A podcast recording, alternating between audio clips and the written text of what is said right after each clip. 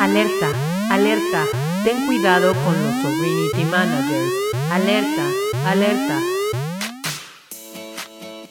Estás escuchando Brillemos Juntos.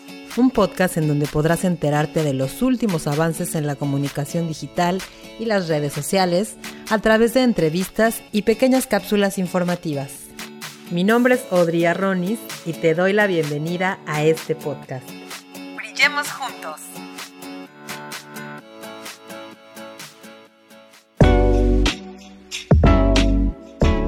¿Cómo están? Bienvenidos, bienvenidos, nuevo año, nuevas vibras y por supuesto un nuevo episodio del podcast Brillemos Juntos, el mismo que estás escuchando en este momento. Les doy la bienvenida, mi nombre es Audrey Arronis y pues bueno, ya tenía un ratito que no subía ningún episodio, estuvimos en un periodo de receso después de muchísimo trabajo, después de tener muchísimas cuentas, a lo cual agradezco mucho el 2002, eh, el 2012.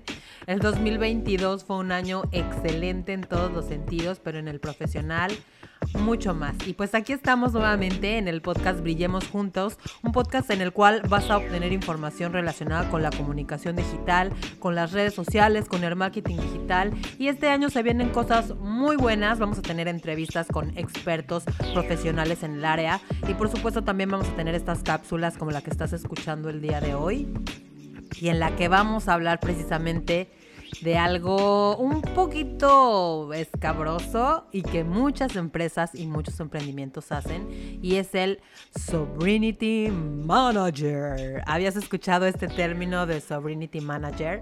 Pues bueno, se le llama Sovereignty Manager porque pues normalmente es esa persona que es el, obviamente el sobrino del dueño o de un alto ejecutivo de la empresa.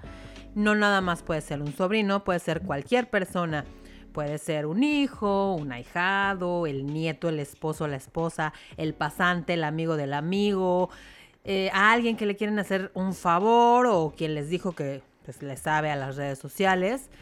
O hasta una secretaria, una secretaria, una recepcionista a la que quieren ponerla a hacer algo más para optimizar su tiempo pero las secretarias y las asistentes no es que no sean, no sean capaces, sino que no están capacitadas para ello. Ellas tienen sus funciones, así como otros puestos tienen sus funciones, y por supuesto que el de ser social media manager de una empresa no es lo mismo para nada que ser un asistente o, una secretaria.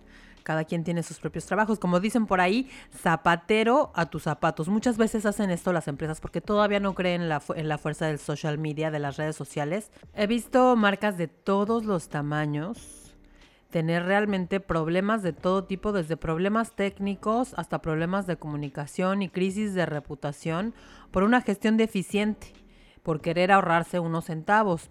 Y por más económico que resulte poner a un Sovereignty Manager, habiendo entendido este término, al frente de tu presencia digital, puede ser en lugar de, de beneficioso muy perjudicial, ya que tarde o temprano vas a terminar pagando mucho más de lo que ahorraste. Porque realmente si quieres obtener resultados reales de tu presencia en el entorno digital, debes tomar en consideración que es necesario, escúchalo bien, es necesario invertir y obviamente que esa inversión debe de realizarse con el objetivo de obtener un retorno, por supuesto, porque por algo se llama eh, inversión. Es por esta razón que debes de confiar tu negocio en manos de capacitados, en personas expertas que sepan lo que están haciendo y que realmente ayuden a que la reputación de tu marca crezca, crezca en Internet y no nada más que esté posteando cosas o ventas o productos nada más por postearlo. También hay otro tipo de Sovereignty Managers.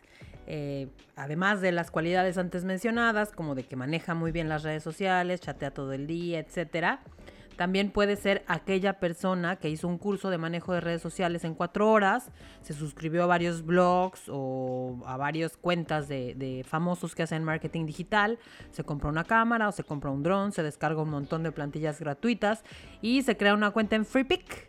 Y ya por eso se sienten community managers, pero no. A partir de ahí, de, hacer estas cositas, esta formación, que bueno, al final formarse no está nada mal, si te puedes formar para ser un community manager, pero no, basta con conseguir blogs, conseguir cuentas de marketing digital y pues ya, ¿no? eh, estas personas, como les digo, también son llamadas community man digo, sobrinity managers, porque además te venden la gestión de tu negocio por, por costos muy baratos. Si algo es muy barato, déjame decirte que realmente no creo que te funcione. Esto es un problema también para los que hacemos community management de forma profesional porque llegas con los clientes y te dicen frases como, ay, pues mi sobrino me lo hace gratis o mi sobrino me hace lo mismo en dos cuentas por la mitad de lo que tú me cobras. Entonces, esto realmente es un problema para los que lo hacemos de modo profesional, pero realmente tú no debes de confiar tu negocio a un Sobrinity Manager. ¿Por qué no dejar tu marca en manos de un Sobrinity Manager? Pues como ya te dije, por más económico que resulte hacer esto, realmente no vas a ver beneficios, puede resultar perjudicial y a lo mejor vas a terminar pagando mucho más de lo que ahorraste. ¿Cuáles serían las principales características de un Sovereignty Manager? Esas características que podrían poner en peligro grave tu negocio o marca. Primero, no saben qué es o cómo se hace una estrategia.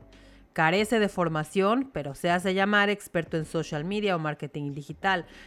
Carece de formación, llámese, no ha hecho una carrera, o no ha hecho un curso, o no ha hecho un diplomado, no nada más por ver, como les decía hace ratito, blogs o saber un poquito del tema, ya vas a ser un experto.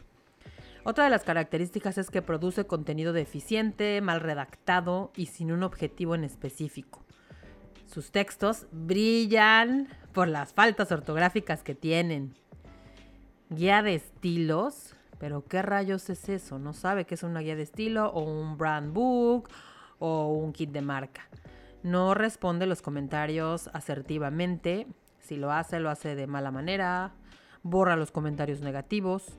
El criterio que tiene para publicar y responder deja mucho que desear. A veces la, la distribución temática es un 60% memes y un 40% fotos o artes del producto. Puede ser también que su objetivo principal sea incrementar el número de seguidores, por lo que paga para lograrlo, compran seguidores falsos, usan herramientas fraudulentas, se la pasan haciendo concursos, hacen spam de cuentas de la competencia o en publicaciones impulsadas con publicidad.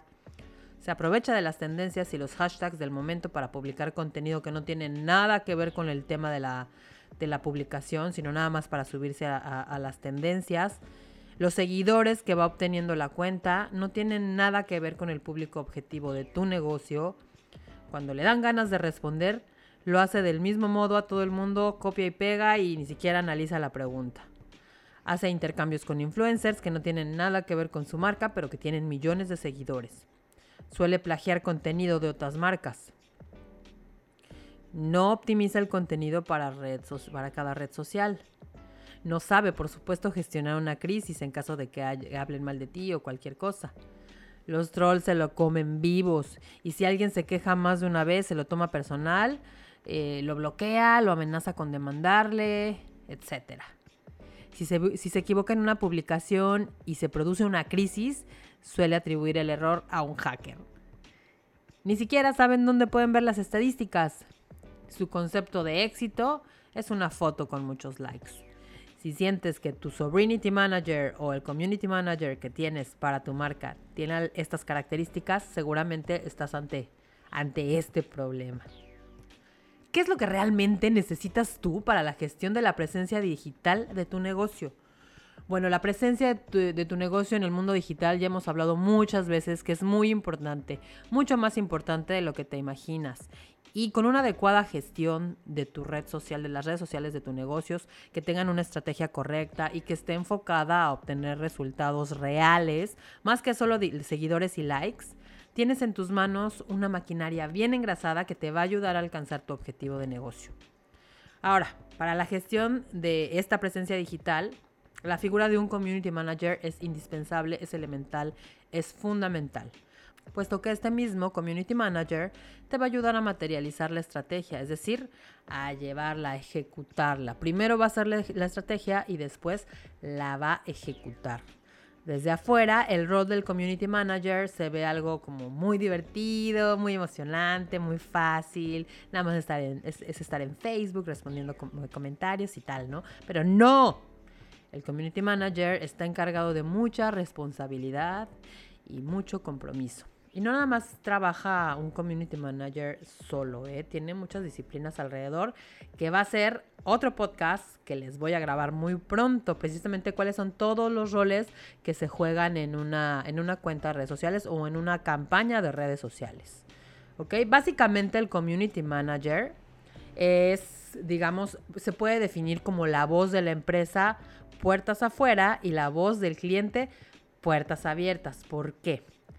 Porque el community manager es esa persona que hace un puente entre una marca y su comunidad de consumidores.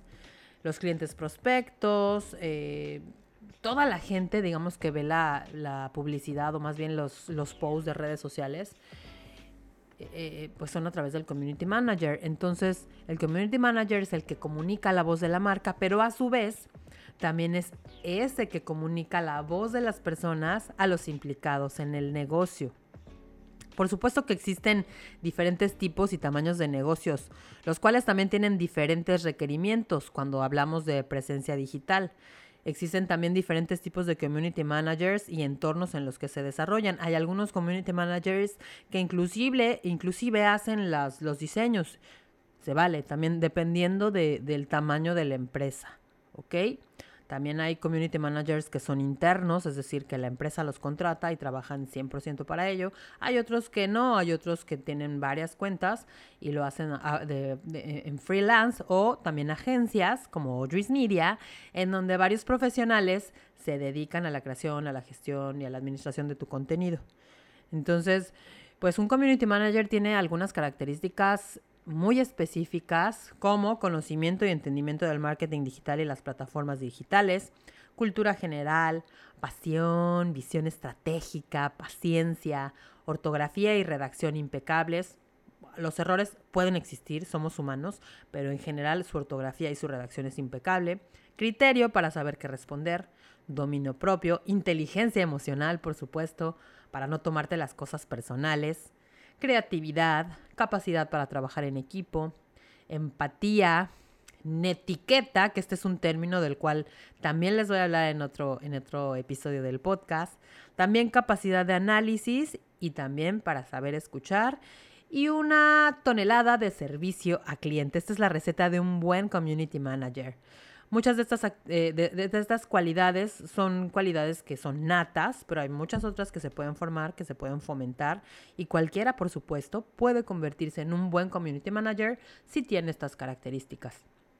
En resumen, debes de pensar como el, en el community manager como ese superhéroe, como el superhéroe de esta historia y el sovereignty manager como el villano de la misma porque pues no hace las cosas como se debe, ¿verdad? Y la pregunta del millón, ¿puede un Sovereignty Manager evolucionar y convertirse en un verdadero Community Manager? Como ya les decía, por supuesto que sí se puede, por supuesto que sí. Depende, todo depende. Yo creo que sí, si este Sovereignty Manager cuenta con el, el potencial, el interés, la disposición genuina de crecer en el mundo digital.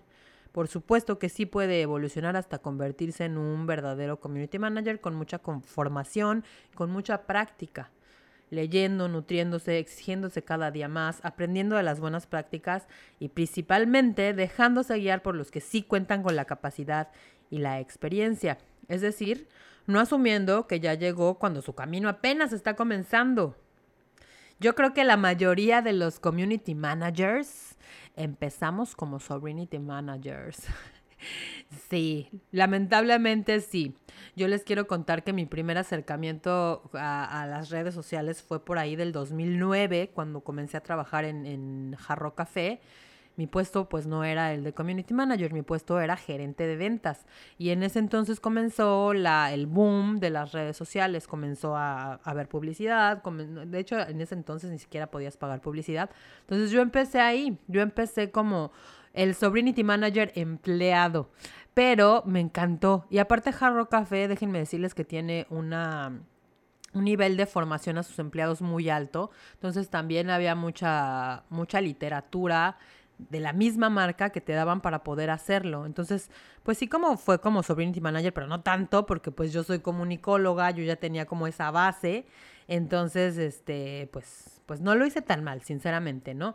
Y, fue de ahí justamente de ese primer eh, acercamiento que tuve con las redes sociales que, decidí, ¿no? Que yo decidí que quería tener una agencia eh, de gestión de redes sociales y miren, todos los sueños se hacen realidad si trabajan por ello. Yo realmente ya estaba enamorada del mundo digital, por lo que tomé la decisión en un día ya no tan lejano de dedicarme a tiempo completo. Es decir, yo tenía otros trabajos, pero a la vez empecé a manejar como freelance cuentas de redes sociales.